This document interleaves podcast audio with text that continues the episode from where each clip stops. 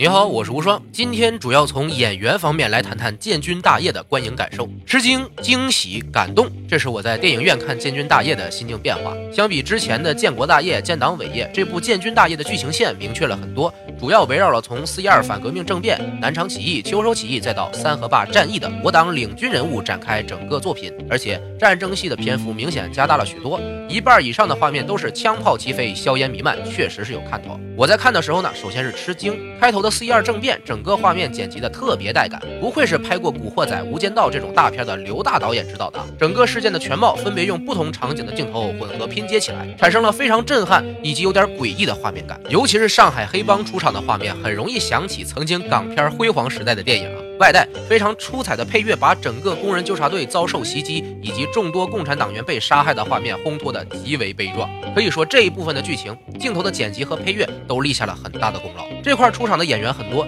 虽然大多都是跑了几个过场，但是有几位让我印象极为深刻。张涵予饰演的杜月笙，妆容首先就很到位。听说用了非常耗时间的化妆手法来提高颧骨位置，为了还原历史人物的形象，哎，确实够拼。在和汪少华的对白当中呢，寥寥数语就体现出了黑帮大佬的那股子狡诈和狠劲儿，老戏骨就是不一样。还有于和伟扮演的陈独秀，也是被黑的比较惨的一个形象，在会议上说出交枪的时候，观众都跟着乐了。后面骂毛泽东的时候，还出现了一处停顿。于老师估计是当场卡词了，但是我猜导演觉得比较符合黑角色的属性就留下了，这纯属我自己不负责任揣测玩的啊，各位自己看一遍就知道了。朱亚文饰演的周恩来啊，是从头到尾都上线的，开头登场就特别有气势，身处敌军阵中和国军对峙，仍然丝毫不乱，正气凛然，确实把周总理的伟大形象和重要地位都演了出来，非常厉害。下一段南昌起义是整部电影的核心篇章啊，战争场面极为宏大。把夺取南昌的策划和行动非常完整的描写了出来，如同特洛伊木马一样的精彩。最突出的人物莫过于叶挺和贺龙了。国军一方的陈锋也非常有特点，这段就开始了让我惊喜的感觉。因为之前微博上叶挺的后人啊炮轰了影片中叶挺的扮演者欧豪，闹得沸沸扬扬，所以我也特意留心了欧豪在片中的表演。很多只看了预告和剧照的人对他的评价就是不像、不行，或者太过于狂傲、年轻，没有叶挺将军那种庄严感。但是在影院里看过了角色的所有表现以及整个战争环境，欧豪演的叶挺是一个非常非常有特色的形象，并不是像被炮轰的娘或者软这种感觉，而是一股子年轻硬汉的铁血和傲气。作为铁军的军长，三十岁的年轻人，这里的叶挺是一个有血性而且懂得节制士兵的好首长，在无数的炮火中又手枪发号施令。配合着雄壮的配乐，燃道飞起，在迫击炮击中对方城墙的时候，帅气的转过身；在炮火飞向空中的时候，仰天长啸。果然是真男人，从不看身后的爆炸，非常有特点。这里啊，又黑了一下张国焘。那吴越也是老戏骨，把张国焘这个怂的形象演绎的真是到位，是本片笑点担当。朱德总司令在这段是意气风发的耍帅，在家中傲视众人的气场太强大了。贺龙将军呢，非常萌。虽然五大三粗，但是直爽的性格实在是太可爱了。国军的陈峰啊，虽然是反面角色，但是性格和才智都很出色，战斗中身先士卒，最后死的壮烈。不同于以往对于国军将领黑的一边倒，影片对于陈峰的刻画也是让我惊喜的一部分。还有粟裕和林彪这两个小鲜肉扮演者，虽然年轻稚嫩，但是一个拼劲十足，一个机智灵巧，把两个年轻军人的成长演绎的也很出色。这段的小鲜肉们演技上线，是让我感到最惊喜的地方。至于有人说什么形象不符，我倒是觉得，如果总是按照过去的固有形象去扮演一个角色，那就不叫艺术。只要是这个角色足够深刻、足够有特色，能让人记住，就是好角色，演员就是好演员。难道非得是满脸皱纹、苦逼无双的形象才可以演叶挺将军吗？我觉得未必。至少欧豪这些帅气的年轻演员给了观众不一样的体验，让他们更愿意去了解历史。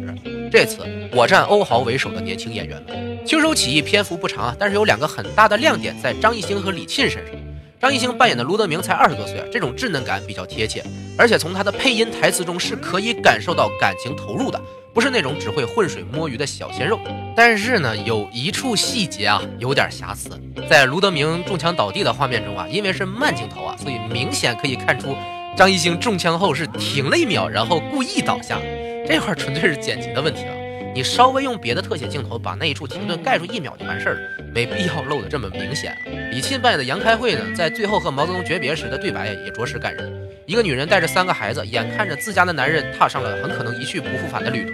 这种在背后支持却又无奈的感觉表现得很到位，真是厉害。最后的三河坝战役是朱老总为了掩护从南昌转移出来进攻潮汕的大部队，以三千人阻击前大军的三万国军的战役。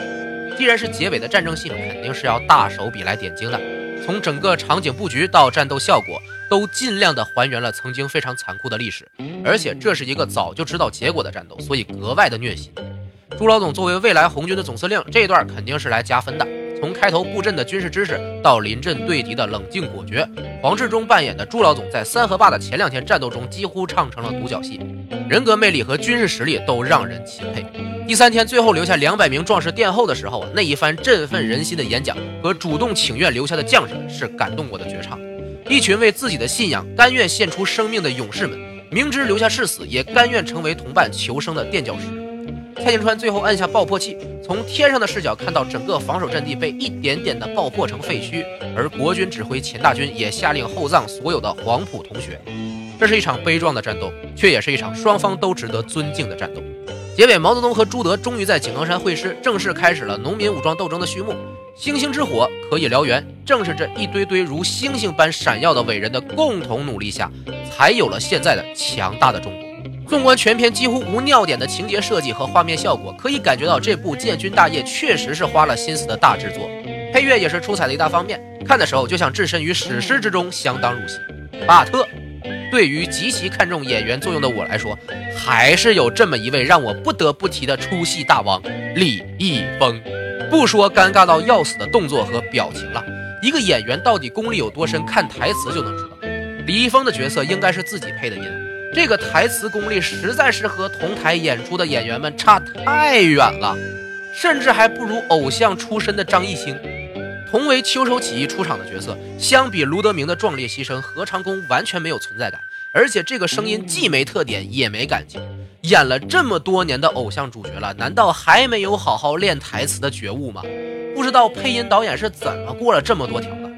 以往我真是不愿意吐槽这么多，但是在这么一部有重要意义的电影里面，还出现这种情况，真是很影响观影体验。这比欧豪演叶挺值得吐槽多了。当然了，还有很多演员角色非常有意思啊，比如霍建华的蒋委员长和张天爱的宋美龄。释小龙的聂荣臻，白客的瞿秋白，马伊琍、周冬雨、关晓彤、宋佳扮演的一众革命女性，限于篇幅也就不多介绍了，大家亲自去看看会更有感觉。很多观众看完之后都表示想要多去了解一下这段历史和相关人物，不是因为演员多没有人气，而是因为故事和作品的艺术感感染了观众。这就是历史类电影的成功。《建军大业》是一个值得在影院好好观赏并体验的作品，制作出色，演员给力，而且有历史意义。希望它能让我们进行更多的反思，不要再重复过去强权封杀言论，只能靠武装斗争革命换取权力的错误了。最后，祝全体官兵八一建军节快乐！祝贺建军九十周年大庆！希望世界和平，不再有残酷的战争。